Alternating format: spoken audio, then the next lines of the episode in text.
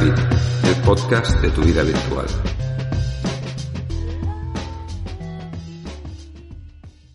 Bienvenidos a Carne de Bit. En esta ocasión tenemos el episodio número 16 en pleno verano del 2020 y bajo aún los efectos de la pandemia que nos azota. En esta ocasión, precisamente, el episodio eh, va sobre este tema, los retos que nos plantea el COVID-19 en nuestra vida virtual. Y es que nuestra vida a través de medios virtuales pues ha crecido mucho con el paso del tiempo. Y con los sucesos acaecidos a través de, esta pandemia, pues se han intensificado en muchas dimensiones. En la mayoría de las ocasiones esto ha supuesto el uso de más medios virtuales una solución para muchos de los problemas que, han surgido eh, en todos los aspectos de nuestra vida a través de la pandemia. Así pues, en el trabajo, la, educación en todos sus niveles, el comercio, los servicios de ocio, las relaciones entre familia y amistades, así pues como muchos temas de organización administrativa, el, acceso a la información, etcétera. Todo ello se ha canalizado fundamentalmente por Internet y se ha distribuido su uso pues eh, por todos esos dispositivos con los que contamos para su acceso. Pero estas soluciones no, han sido del todo sencillas de aplicar y en, y en numerosas situaciones pues han supuesto otros problemas en, en, algunos casos inesperados y en algunos casos pues ya que de alguna forma se preveían sobre todo por la falta de, introducción de algunos usos en, el, en, la sociedad en general. Superar esos problemas eh, es, un reto eh, muy importante porque, bueno, eh, puede suponer, por una parte, bueno, superar los problemas actuales que tenemos con, el tema de la pandemia, pero por otra, es, sería el equivalente a relanzar muchos aspectos de la sociedad en un mejor uso de las TIC, bueno, para mejorar procesos de, todo tipo.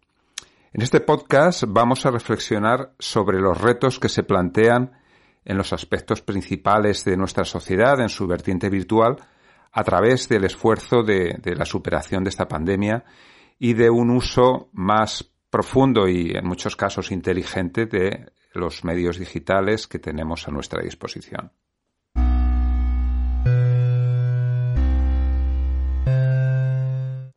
La primera cuestión que vamos a analizar es eh, precisamente el acceso a la propia red. Y en este sentido, en, el principio de, la pandemia y del confinamiento generalizado, se generó cierto miedo a la, caída de las, conexiones a, a, la red. Las operadoras comunicaron conjuntamente, pues al principio de la pandemia, la necesidad de un uso racional de las redes. Y después, de repente, el, uso de las redes se multiplicó en, todos los servicios que suponían un gran consumo de datos. Precisamente los que, usan vídeo, ¿no? Videoconferencias, televisión por streaming y, videojuegos. Sobre todo los que suponían una emisión por streaming del propio juego, aunque eso está, digamos, menos extendido. Algunas empresas eh, de, de vídeo bajaron la calidad de sus emisiones de alguna forma para intentar compensar ese consumo masivo que se empezó a producir. Y bueno, la, suerte, sobre todo en España, que hemos tenido es que no mm, la red se mantuvo eh, funcionando perfectamente en términos generales y no, en principio no hubieron caídas eh, que fuesen graves, al menos yo no, no he tenido noticias de, de las mismas. Esto, en principio, lo que nos da la idea es que eh, hay una red robusta y con un buen acceso pues, para la mayoría de la población. Aunque el reto que se plantea en este sentido es la necesidad de seguir en esa línea, ¿no? que haya una red fiable y de acceso ya universal. ¿no? De alguna manera el acceso a Internet se está configurando como un acceso a un, a un medio básico y pues los poderes públicos eh, tienen que garantizar que cualquier ciudadano pueda tener un acceso asequible y fiable a la red. ¿no? Esto está ahora, digamos, más en tela de juicio por la necesidad eh, que ha supuesto el, acceso a la red para mantener, digamos, una vida mm, bien comunicada en aspectos laborales, etcétera, con, con el resto. ¿no? Sin embargo, pues aún vivimos una situación asimétrica, en el sentido de que hay zonas con muy buen acceso y muy buena conexión, con sobre todo lo que es eh, cable, con un ancho de banda pues bastante grande, y zonas con un acceso irregular, cuando no directamente malo. Entonces, eh, ese tipo de cuestiones creo que, que es uno de los retos principales para que de alguna forma mm, la sociedad funcione en, de cara a futuro y sobre todo en este tipo de, situaciones que estamos viviendo. Además, eh, la oportunidad para las zonas rurales es clara en estos momentos. Muchas personas han elegido, ya sea por poder teletrabajar o por buscar un entorno menos congestionado y también más saludable, ir a las zonas rurales o volver a las zonas rurales si eran de allí e intentar teletrabajar desde allí. Entonces, eh, creo que precisamente son las zonas que más se han buscado, por quien también ha tenido la oportunidad de hacerlo, las que de alguna forma han tenido una situación más delicada en cuanto al acceso a, la red, ya sea por, eh, eh, digamos, telefonía, telefonía móvil o por acceso a cable o ADSL. Eh, la cuestión es que hay que establecer unos mínimos que garanticen realizar tareas de teletrabajo con fiabilidad. En el sentido de que mm, el teletrabajo no, por lo general, no necesita unos grandísimos anchos de banda, aunque evidentemente si tienes que hacer videoconferencias siempre hay unos mínimos, pero mm, con unas buenas conexiones que no necesiten, pues, ¿qué diría yo? Eh, anchos de banda de 100, 300, 600 megas eh, simétricos. Se, puede, se pueden cubrir con una DSL que funcione bien, que funcione correctamente, pero es que hay muchas zonas rurales que ni esa, ni esa situación se, se da. Entonces, mm, creo que esos mínimos para que se pueda teletrabajar con cierta dignidad y, y sobre todo con fiabilidad son los que habría que perseguir para que no haya ninguna zona rural desde la que no se pueda teletrabajar, sobre todo desde los municipios. Yo ya no digo desde el medio del campo, ¿no? Que hay algunos países que hasta, hasta eso es posible, sobre todo en algunos países eh, del norte de Europa, como Finlandia. Luego, las cuestiones de ocio pues son importantes y también como elemento de calidad de vida. O sea, yo creo que eh, la, tendencia tiene que ser a, equiparar el, acceso de calidad en todos los territorios y eh, sobre todo porque una de las causas eh, de despoblación del mundo rural es la falta de, acceso a, medios de cultura y calidad y, y ocio de calidad, ¿no? Entonces, un buen ancho de banda ya de, digamos, mayor eh, posibilidades para, para, todo tipo de servicios también facilitaría que mucha gente eh, pudiese estar viviendo a gusto en los medios rurales sin la sensación de que se está perdiendo muchas cosas, ¿no? Entonces, en este caso, el reto que se plantea es el seguir avanzando en que las condiciones de acceso a la red no sean tan asimétricas dependiendo del lugar en el que vives.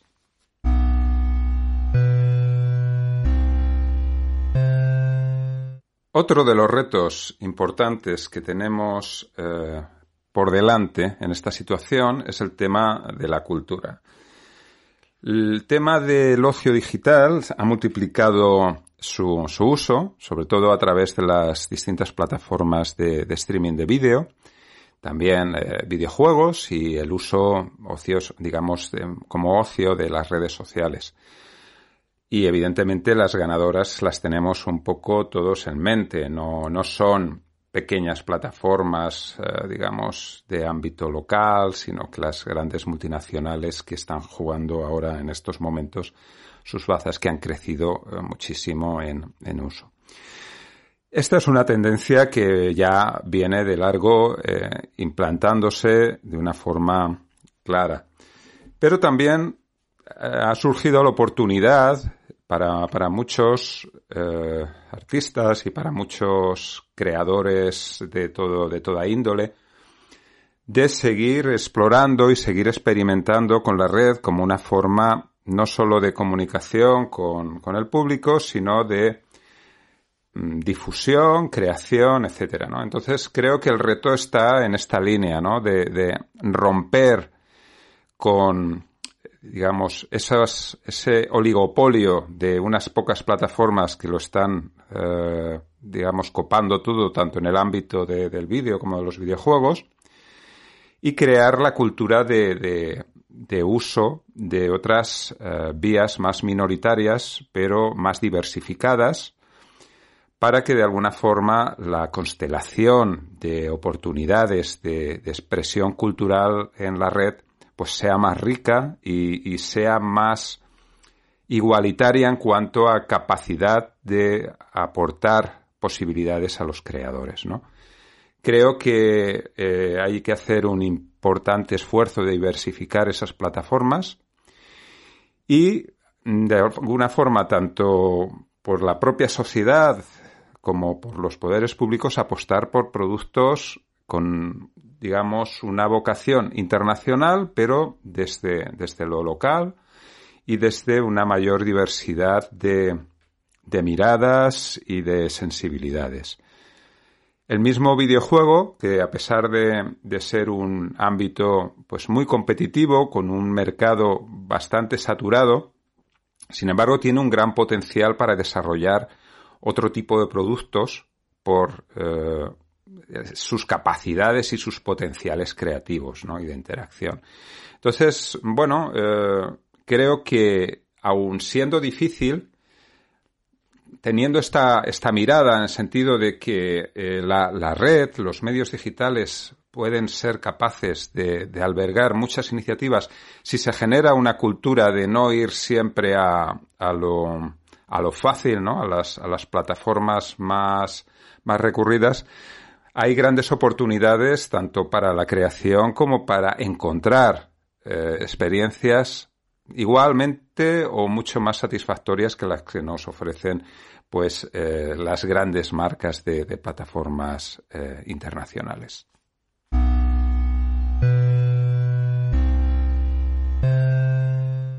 Otro de los ámbitos en los que ha crecido la actividad virtual de una forma mayúscula ha sido en el tema del comercio electrónico. Comercio electrónico también venía en una tendencia de crecimiento, pero los datos que nos ofrecen eh, los distintos indicadores respecto a, lo que han sido las cifras en estos meses ha, supuesto un crecimiento del 50% de lo que venía eh, en fechas anteriores. Esto, evidentemente, tiene su sentido porque, eh, sobre todo en los primeros, en las primeras semanas eh, del confinamiento, pues mm, el comercio estaba paralizado eh, físicamente y el comercio electrónico pues suponía una salida para, para muchas necesidades. Pero la idea es que esto ha supuesto un patadón para adelante, una consolidación de muchos hábitos de compra, de gente que incluso antes no, no compraba nada en Internet. Y bueno, es una tendencia que supone también un reto, ¿no? En el sentido de que cada día está más claro que eh, la, hay que ir de la mano del comercio electrónico si un comercio en general quiere sobrevivir. Sobre todo porque las generaciones eh, que vienen están, digamos, incorporando esta forma de, de, de comprar de una manera pues mayoritaria ¿no? o, complementaria. Entonces, mm, el ofrecer la posibilidad de tener una línea de comercio electrónico, ya sea a un nivel local, dependiendo del tipo de actividad, o a un nivel mayor, pues es algo que hay que seguir explorando. Esto es algo que, pues claro, todos los comerciantes van a ir teniendo más o menos claro. El reto es superar los problemas logísticos, tanto en tecnología como en, en reparto que, supone esta, esta nueva vía, ¿no? Pero bueno, eh, conforme están surgiendo las necesidades, también están surgiendo las soluciones. Y este es uno de los temas, pues que evidentemente también va a estar transformándose de forma más importante en estos días. Y ya no hablo de un futuro, hablo de ya.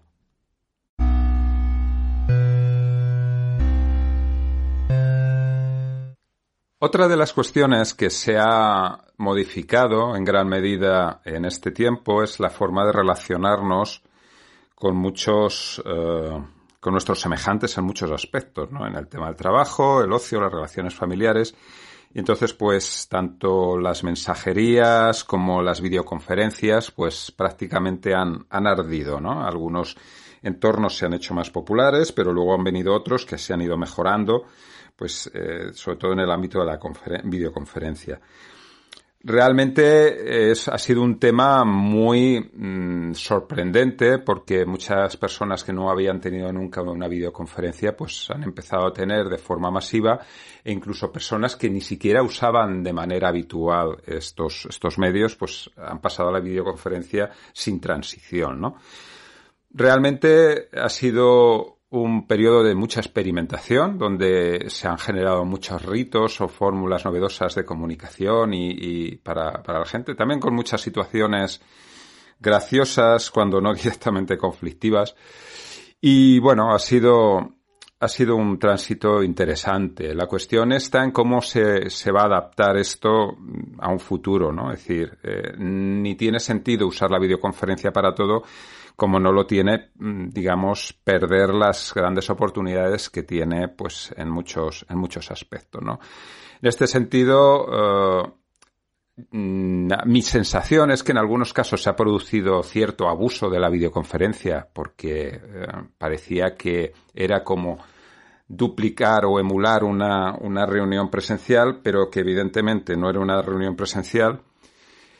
Y para mí, pues ha tenido un uso pues imperfecto y a veces problemático porque también por la facilidad con la que se convoca una videoconferencia se ha tendido a, abusar de las mismas, ¿no? Sobre todo en el ámbito en el ámbito laboral.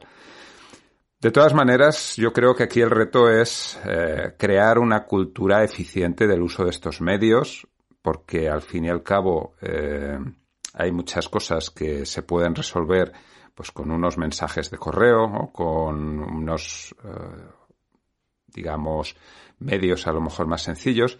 Y también el, el, abuso de la videoconferencia como un medio pues genera eh, también cansancios, eh, relaciones extrañas mediatizadas por la pantalla. Entonces yo creo que estamos aún en el, en el proceso de digerir el cómo se, se lleva todo esto de una manera más armónica. Y creo que al final pues saldremos ganando, pero eh, es mejor intentar valorar para qué realmente nos sirve y en qué casos pues es mejor usar otros medios menos, mm, ¿cómo decirlo? Eh, consumidores de tiempo y consumidores de mm, recursos, ¿no?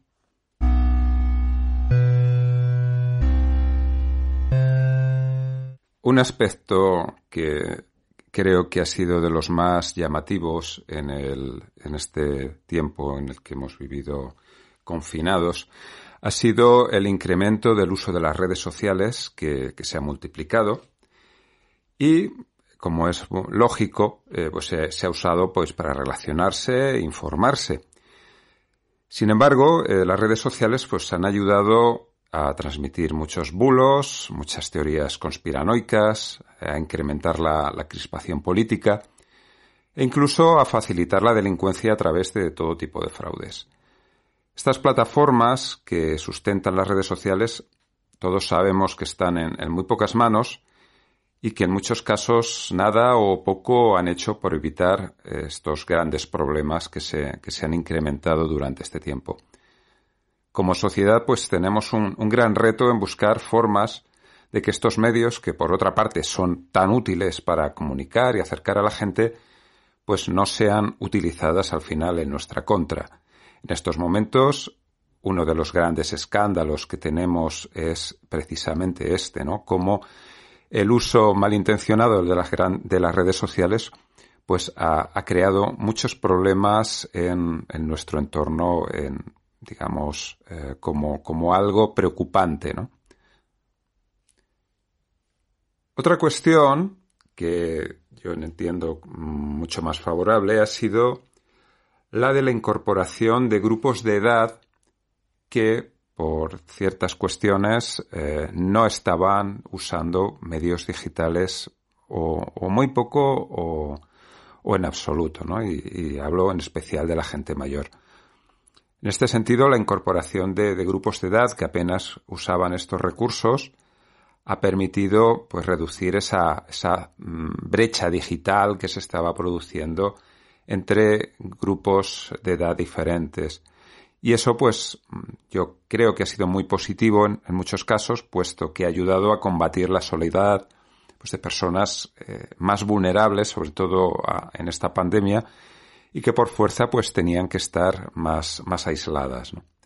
El reto que se plantea, pues, es el de seguir trabajando para que este, este colectivo de personas más mayores, pues, aprovechen estos recursos que, que aportan las tecnologías digitales además, pues para mejorar su calidad de vida en muchos otros aspectos. Porque, bueno, eh, han sido muchas las personas que han empezado a usar estos recursos pues para comunicarse con sus seres queridos que no podían ver, pero también se han dado cuenta de que mm, con todo el conocimiento, con todos los recursos de ocio, etcétera, pueden usarlos en otras facetas de su vida, ¿no? Lo cual pues ha sido algo interesante eh, de observar.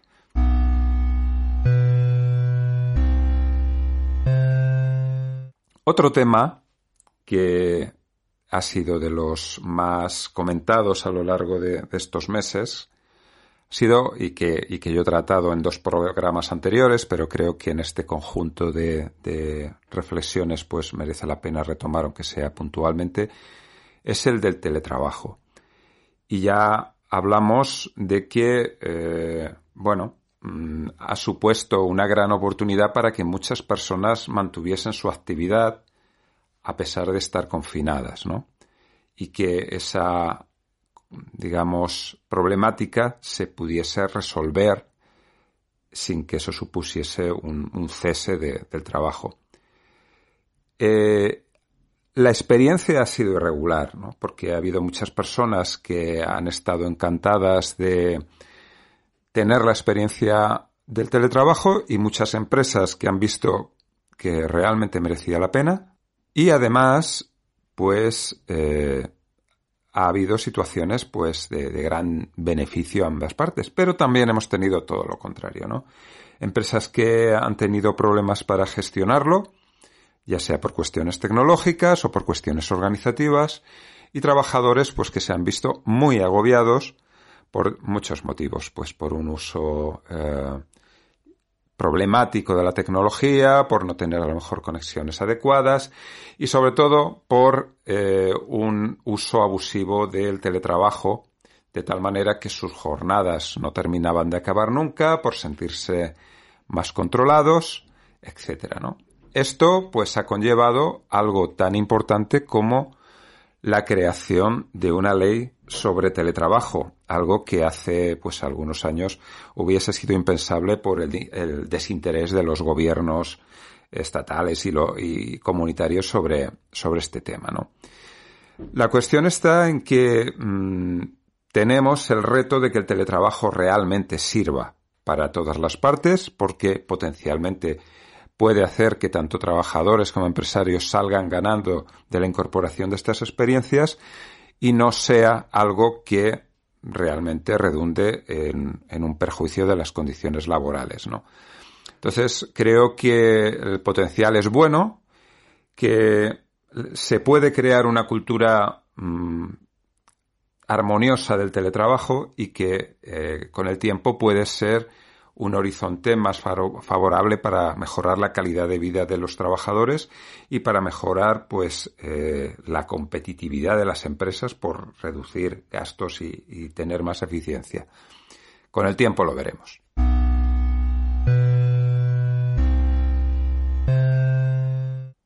Un tema que, que ha sido controvertido irregular en sus resultados es el de la educación online.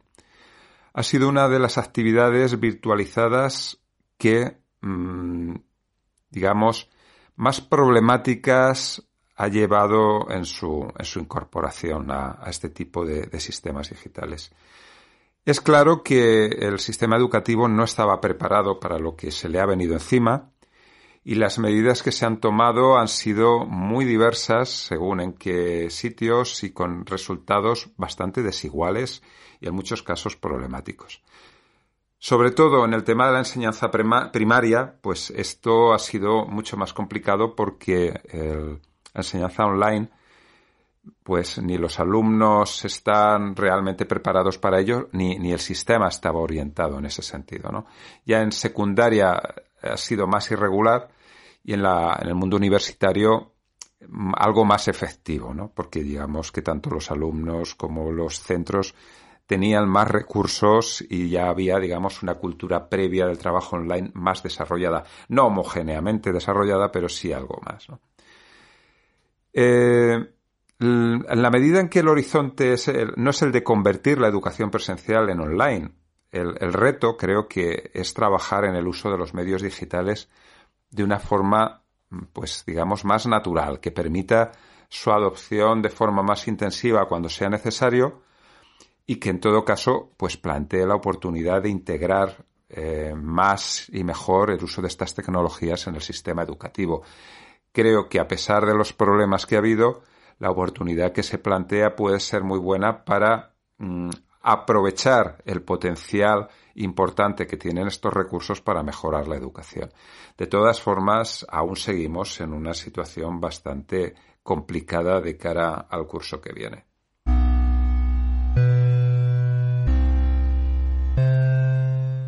Otro tema importante eh, ha sido pues la, aparición, el uso del smartphone como una herramienta para controlar eh, la propagación del virus y la pandemia y el miedo de mucha gente a qué puede suponer esto en el control de sus vidas privadas. Eh, estos programas, de alguna manera, también son diferentes en qué contexto los, hayamos visto. No es lo mismo eh, cómo se usan estos programas en lugares como China que cómo se usan en, lugares pues, como los países europeos. ¿no? En principio, en, en China eh, el tema de la privacidad da igual. Allí no es algo que les interese proteger nada en absoluto por cuestiones que ya podéis imaginar. Sin embargo, en nuestro entorno es importante. Esta posibilidad, sin embargo, eh, choca con, cierto miedo de, muchas personas a que eh, se les controle o se conozcan datos de sus vidas privadas que no quieren que se conozcan. Esto también es paradójico porque vivimos en un momento en el cual una inmensa cantidad de, ciudadanos pues ha renunciado a, a parte de esa privacidad y la ha dejado en manos de, empresas que gestionan sus datos y comercian con ellos. Y esto se extiende pues hasta empresas de redes sociales, de las propias gestoras de los sistemas operativos de los smartphones y un largo etcétera. Entonces, no deja de ser paradójico que dejemos nuestros datos para cuestiones de comercio y nos resulte problemático darlos para evitar eh, la extensión de una enfermedad que nos puede afectar y nos puede costar la vida en un caso. El reto, yo creo, ahí que se plantea es ofrecer una utilidad clara con la que se garantice con transparencia el uso de nuestra información, que está claramente enmarcada en resolver el problema sanitario que padecemos. De todas maneras, creo que nos podemos felicitar de que el uso de estas herramientas pueda ayudar en un presente o en un futuro próximo a, evitar que este tipo de enfermedades tengan una transmisión tan elevada. Con el tiempo también lo veremos.